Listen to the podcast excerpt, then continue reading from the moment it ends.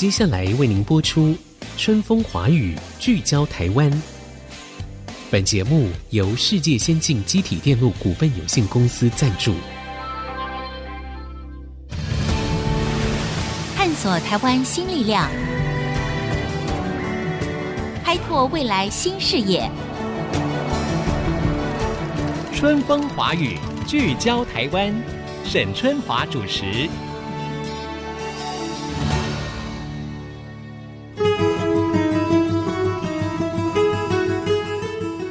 各位听众朋友，大家好，欢迎收听《春风华语》，聚焦台湾。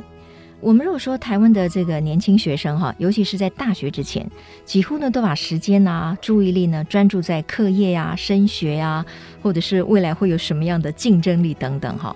可是，如果能够有机会及早让他们参与公共政策的拟定跟讨论，会不会也是一个很棒的学习过程呢？各位听众知不知道，就是像现在我们正在进行当中的一次性的塑胶减用时程表这件事情哦，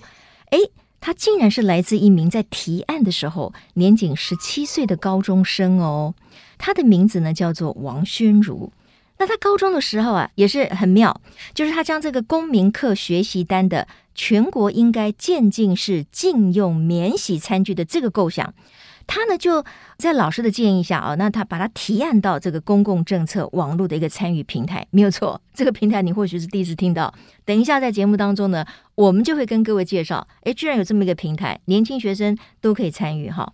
那如果你在上面提案，你得到了超过五千人的联署。怎么样呢？就会有后续的一连串的讨论哦。那这个后续的一个程序是什么呢？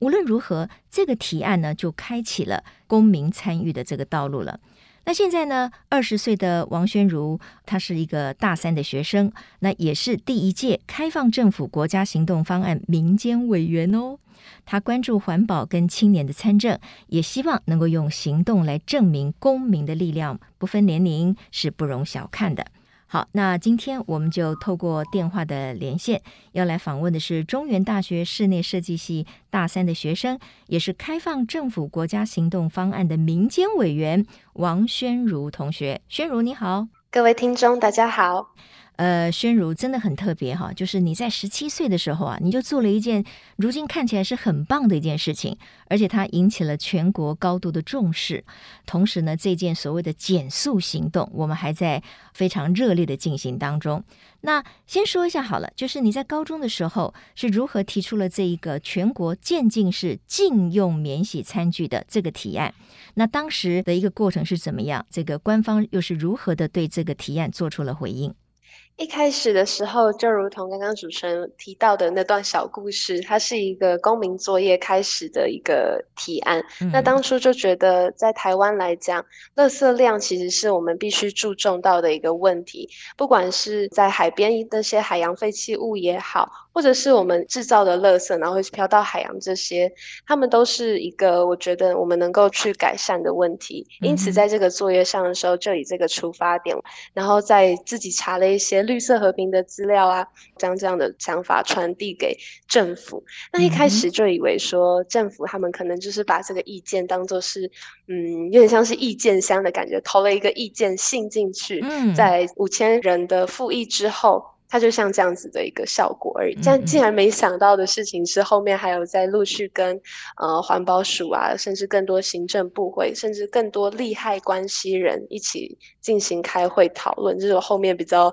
惊讶的部分。对对对，这个宣儒呢就提到了一个重点了哈，就说你上去这个平台体验之后哈，它的门槛就是五千人要联署。那宣儒继续跟我们讲一下。结果你你这个通过五千人的联署之后，那是谁联络的你？然后接下来你做了哪一些的开会？你跟哪一些业者，甚至也有一些讨论嘛？哈，过程当中有没有出现什么样的挑战或者是困难呢？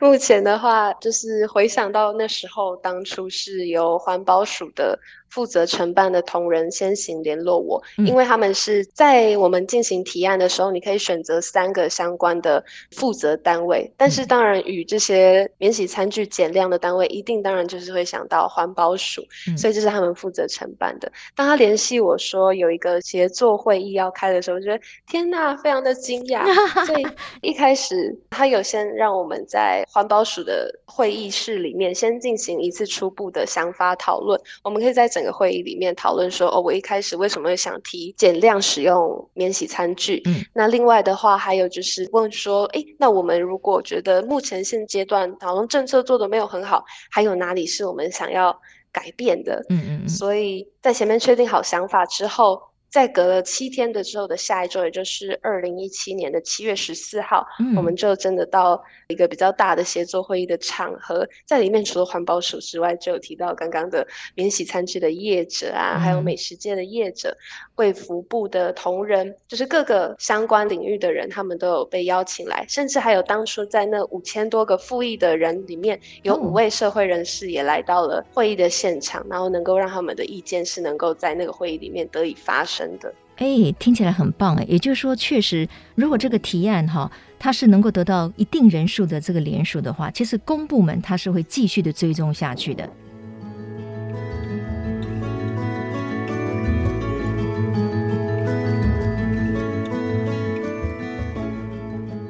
那刚才呢，这个宣如跟我们说了，哎，他们就到了一个地方，然后开了这么一个看起来是蛮全面的一个会议哈。我比较好奇的是。我相信这个公部门或者是说环保署，他们对于塑胶减量这件事情，他当然会站在一个比较支持的立场。可是因为现场有什么免洗餐具业者啊，或者是美食街的业者啊，对他们来讲，可能这就是行之多年了，这是最方便的，可能也是最便宜的，然后也给消费者很多的便利哈。他们当时的立场跟意见是什么？当时在开会的现场的时候，因为它是一个非常公平、能够发表自己意见跟想法的一个地方，所以在每个人自我介绍的时候都表达自己的想法。当然，环保署他们都是以支持的角度来看这件事情。那当麦克风递到了免洗餐具业者手上的时候，他们就非常认真的，就是双眼盯着我，就在台下这么多人的场合下面，他就看着我，眼睛就直勾勾的说：“在这里，我们讨论到的是免洗餐具，那这个东西可以算是一次性的范围的东西。那什么叫做一次性的东西呢？如果你的手机的盒子。”只用了那么一次包装你的手机，那它在手机拿出来使用的时候，根本就不会有人再去用那个盒子。那它是不是也是一次性的东西？嗯嗯嗯。又或者是女性的卫生棉啊，或者是我们喝咖啡的滤网，嗯，这些东西也不都是一次性的吗？为什么要特别针对我们的免洗餐具下手？嗯，嗯。那当时听到这个问题的时候，有点错愕，嗯、就是 因为我以为就是在所有人的意识之下，一开始会觉得。好像大家都会很支持这个意见，因为它是一个对环境友善的一个想法。嗯。但是当时的我没有想到，原来还有另外一种的立场是会危害到呃免洗餐具业者他们的生计，这是他们赚钱做生意很重要的一件事情。对对，所以。没错，所以我当时才知道啊，原来应该也要想到配套措施，才能够让免洗餐具业者这种所谓的直接的利害关系人，能够让他们也有出路，而不是一面的说哦，我们要减少使用啊，这样子。嗯。哎，我听到这段，我觉得很有意思。因为对于一个年轻的学生来讲，哈，他体验当然是出于某一种的热情嘛。可是可能没有想到说，哦，后续我还要跟这些人对垒，对不对？在他们的眼中变成了始作俑者，哈，就是说我变成是一个让他们为难，哈，必须要通过这个考验的人。所以你要不要讲一讲，当时你开完这次会议以后，你的感想是什么？你学习到了什么？我觉得在这次会议里面来讲，对我来讲真的是收获非常的大，因为很少人能够在高中、嗯嗯、甚至高一升高二的这个年纪的时候，能够跟这些已经在社会已经 资历非常久的前辈们能够打交道的感觉。对、嗯、对。所以在那次的开会之后，我就觉得真的带给我整个人收获很大是，是是同理心。嗯，就是虽然我们是。出发点也当然是对环境的同理心，但是除了对环境之外，我们也必须对周遭的人也必须考虑到他们的立场，因为每个人都有自己的想法跟 idea。但除了免洗餐具的业者以外，还有很大的重点是政府官员他们做事情的呃流程啊，跟他们的本来的规定也是其实有他们的限制范围。比如说，我们常提到说。为什么我每次看到呃政府单位他们送的一些纪念品，都觉得奇怪，为什么每次都送一样的东西啊？然后质感可能就只有到那样子的质感，嗯、但是其实他们也是有他们的苦衷的，因为他们的经费真的是非常有限的。嗯、但是这也是我们没有办法考虑到的点，因为毕竟我们不是身在那个位置上，我们没有办法去了解他们必须做的判断跟选择。嗯、所以在这次会议之后。我觉得我可以更能够去了解每个人都有他们的背景跟他们的想法的理由在哪里。哎、嗯嗯嗯，很棒！我觉得你看哦，在这样子的相当的年轻的岁月里面，就能够非常深刻的体认到所谓同理心，以及针对同样一件事情，even 它是一件好事，但是每个人的立场可能是不同的。我们就是要透过沟通去取得共识。那这样子的一个过程，我认为啦，其实对于现在科技变化多端、哈非常快速的一个时代里面，正是年轻人可以提高自己竞争力，可以强化自己的沟通能力，一个非常好的学习的方式。好，那我现在要稍微休息一下喽。广告过后回来呢，我相信有很多的听众朋友呢就会有兴趣了，到底是如何参与这个提案呢？那一般人又要如何来复议呢？还有现在我们的所谓一次性塑胶的减用时程，到底又到了哪一个阶段呢？广告之后继续春风华语，聚焦台湾。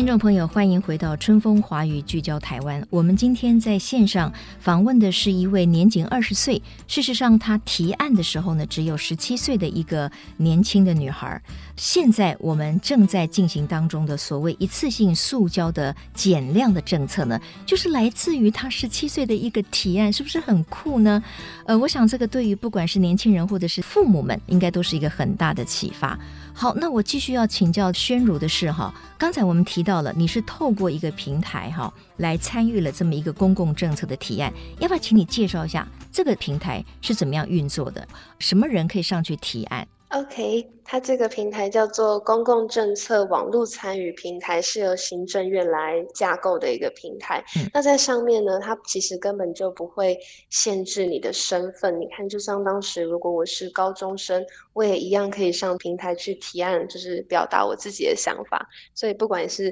啊、呃、年轻或者是中年，嗯、甚至是你是已经非常有社会历练的老年的阶段，都可以上去提案。那在上面。当你登录进去这个网站的时候，你只要用 maybe 就是用脸书的账号。就可以直接登录，嗯、那你必须打上你的议题的名称，跟你想要提案的内容，然后选择负责相关的权责机关，它就可以在平台上面就是上架。嗯、那就是你可以透过分享的方式，让你身旁的亲朋好友都来复议你的案子，嗯、或者是透过分享到一些有相同想法理念的，maybe 是脸书社团社或者是一些 IG 的社群，嗯，都可以让这个想法能够就是离你想要的目标更进一步。OK，那你当时有做过哪一些努力吗？就是试着让更多人知道你有了这么一个提案，帮你复议。当初的时候，我其实蛮笨的，我就只有分享到我的脸书个人脸书网站上面。嗯、但是这位网友很聪明，他当时就是善用了脸书的那个社团，有一个社团叫做“不速之客”，在里面是一个几万人的社团，而且大家的想法都是非常的有共识，嗯、就是必须要减速，然后。对环境是要变得非常友善的这种目标，嗯、所以他们那时候就有蛮多人，我相信应该是蛮多人都是从那个网站上，然后来复议这个案子。确实，因为现在的网络世界，各种的社群，各种不同的 channel，其实可以帮助大家把你的提案分享给更多人，然后呢，让更多人是不是因为他们也复议你的提案而帮你来做联署哈？那可以产生一个具体的行动，这个太棒了。好。那我要问一下这个宣如的是说哈，因为你当时提案的就是说，哎，我们应该要减少塑胶或者是一次性的这个塑胶产品的使用嘛哈。那现在这个公共政策，因为我知道它有一个时程，你要不要把这个时程跟大家介绍一下？那我们目前是在哪一个阶段？比如说，我知道呢，在二零二零年哈，内用的一些小吃店就是不要再提供一次性的这种塑胶的餐具。那二零二五年是不是要什么要更进一步的限用？对，在二零二五年的时候，他开始以价质量，就是希望透过提高价格的方式，让大家有意识的发现，其实能够自己带自己的环保餐具，能够重复使用的话，才是更好。这是二零二五年的现用的目前的政策。到二零三零年的时候，它其实是全面禁用塑胶的容器跟一些产品。那其实很有趣的事情是，他们那时候在制定政策的时候，政府部门他们定了四大类，第一大类是塑胶袋。第二大类是免洗餐具，第三类是饮料杯，嗯、第四类是吸管。会定这四类的原因，是因为在当初一些民间团体他们在净滩的时候，这四类是一直占排废垃圾里面的大宗，所以才会以这四类进行主要的一些管制对象。所以这是二零二零年每隔五年到二零三零年的一个减量塑胶的一个时程。嗯。哎，其实哈，这个已经都深入我们每一个人的生活当中了。比如说，像过去我们去超市买东西，对不对？哎，它自然就会给我们这个塑胶袋，然后帮我们装好。可是现在呢，塑胶袋不再都是免费的了。通常你都要再另外付费。其实这个付的费用虽然不高，比如说一个可能是三块五块哈，或者是两块，但是他再一次的提醒你，就说哦，你这有点落伍了，因为你你看看你帮我们这个世界上又多制造了一个塑胶的这个制品哈，等于是不断的在提醒消费者。那我也看到很多人买咖啡的时候，就是带自己的杯子去环保杯，然后那个咖啡厅呢，也常常会相对的，就是给他们一些优惠来鼓励这样的行为哈。那买东西的时候，比如说很多的婆婆妈妈现在也懂哦，自己带着自己的环保袋、自己的 shopping bag，哎，去买，所以他们就会减少很多的塑胶袋的这个使用哈。这个真的，我觉得已经很有成效了啦。所以这样子一路走来，宣儒，你会不会觉得自己哇，当年怎么自己这么好棒棒，而且居然这个政策呢，就一路就这样就具体的实现下来，这成就感应该蛮大的吧？在整个过程到后面，大家虽然都会觉得刚刚好，好像就是感觉我的提案好像真的有得到了一个反馈，嗯、但是我真的觉得更感谢，应该是在这之前，可能在这十年前、二十年前，已经有很多在意这个环境的一些人士，他们做非常多努力，不管是影像记录者想要透过影像去拍摄一些台湾比较不干净的角落啊，或者是一些。回收的业者，他们不断的就是希望能够透过他们做能够做到的力气，然后让整个环境维持得更好。嗯、但是就是也就是要非常的感谢前面那些大前辈的努力，才能够刚刚好在这个时候，能够刚刚好让这个议题被大家看见。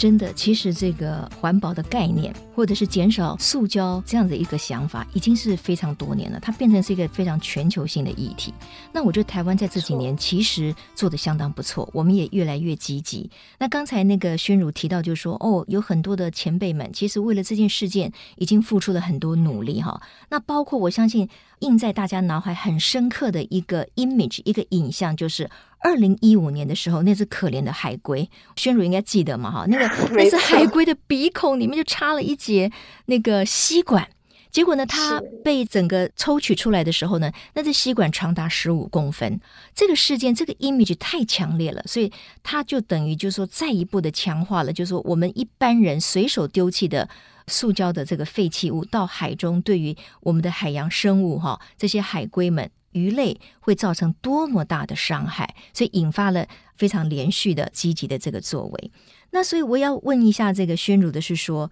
除了类似像海龟这样的影片之外，在你的生活当中，哪一些事情强化了你的环保意识？为什么你会在十七岁的时候，你会认为说，诶，我很乐意去做这个提案？这显然并不只是应付一个公民课的学习单了。显然你对这件事情是深有所感的。那你的生活当中有哪一些事情深刻的影响了你的环保概念？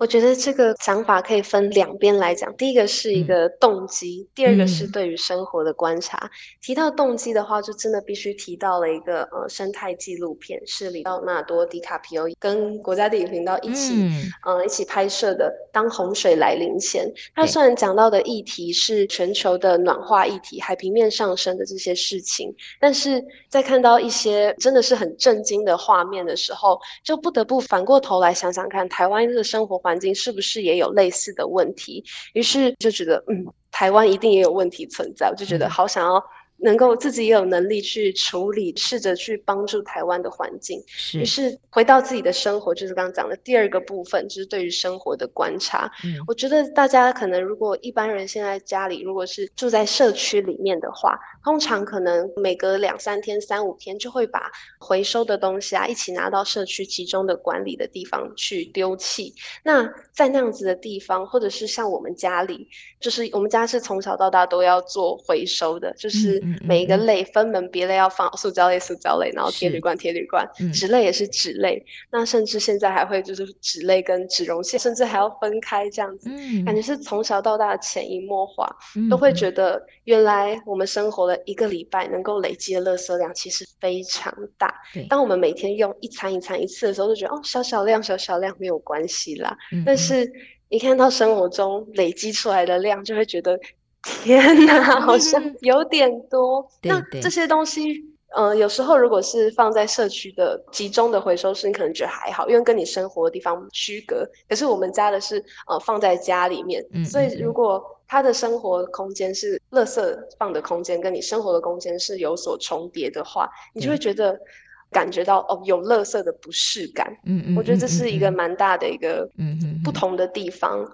当然还有学校的一些回收垃圾，那当然也是很大的一些垃圾量。所以就是在看到这些东西之后，就觉得嗯。这是我想要做的事情，所以哦，宣如又再次的提醒我们，其实每一个家庭哦是一个非常重要的单位。如果这个家庭里面有一个分子，他是更有环保概念的，其实就会影响家里面的其他成员啊，把这件事情做得更好。这件事情其实也是蛮重要的。那因为时间的关系，我最后想要请教一下这个宣如哈，就是我知道您现在呢也被邀请成为开放政府国家行动方案的民间委员哈，你要不要简单的介绍一下？这是一个什么样的组织？那你在里面是扮演什么样的角色呢？简单来说的话，开放政府的国家行动方案小组其实是比较新的一个计划。它是希望就是能够通过公私协力的方式，让公部门的政策能够有民间的能量，能够注入在公共政策计划之中。因为有时候做一个新的政策的时候，其实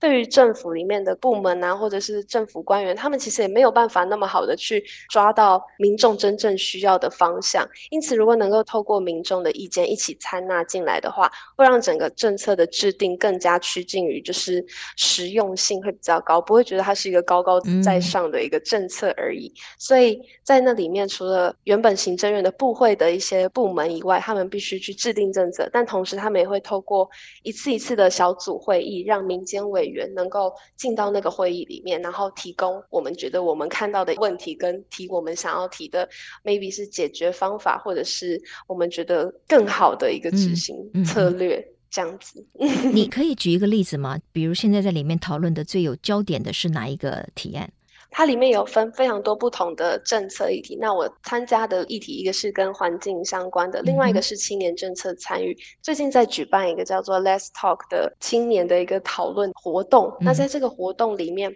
就提到了一个心理健康的问题。嗯、那因为刚刚好年纪下，我就是青年，就是十八到三十五岁这里面的区间的人，所以我就可以更可以用我的角度去看，如果这个活动的计划跟执行的时候，可能会遇到的问题，跟我自己身旁观察到我们生活周遭的同学们，他们在人际交往啊，或者是处理课业压力的时候，可能会有什么样子的状况，嗯、那是很值得被讨论进来的，就可以在这里面进行。我的视角的观点分享，嗯，哎，太棒了！心理健康对于年轻学生来说太重要了。其实，对于我们处于高压的现代社会的每一个人来讲，都是太重要了哈。今天呢，我们非常谢谢王宣如啊，宣如他分享他从十七岁一个公共政策的提案，一直到现在还能够继续的用年轻人的角度来参与一些国家的行动方案哈。所以，我认为如果年轻人可以在很年轻的时候更加的关注我们的生活的环境，同时也能够积极的想一些对策。其实呢，就是在不断的提升我们对于这个世界的关心，还有我们个人的竞争力啊，是一个很棒的事情。好，非常谢谢王宣如啊，他现在是中原大学室内设计系大三的学生，也是我们开放政府国家行动方案的民间委员。宣如，今天很谢谢你的分享，谢谢，谢谢大家。而且呢，我们可以听到啊，宣如她的说话呢非常有层次，很有自己的想法，又保持一个非常谦逊的态度哈，我真的觉得是很棒啊，所以很谢谢宣如今天到我们的节目当中来，那也希望各位听众朋友。在每个星期都可以在空中收听春风华语，聚焦台湾。好，宣如，那我们一起跟大家说再见喽，拜拜，拜拜，拜拜，拜拜，谢谢，拜拜。本节目由世界先进机体电路股份有限公司赞助，探索真相，开拓未来。世界先进公司与您一起聚焦台湾。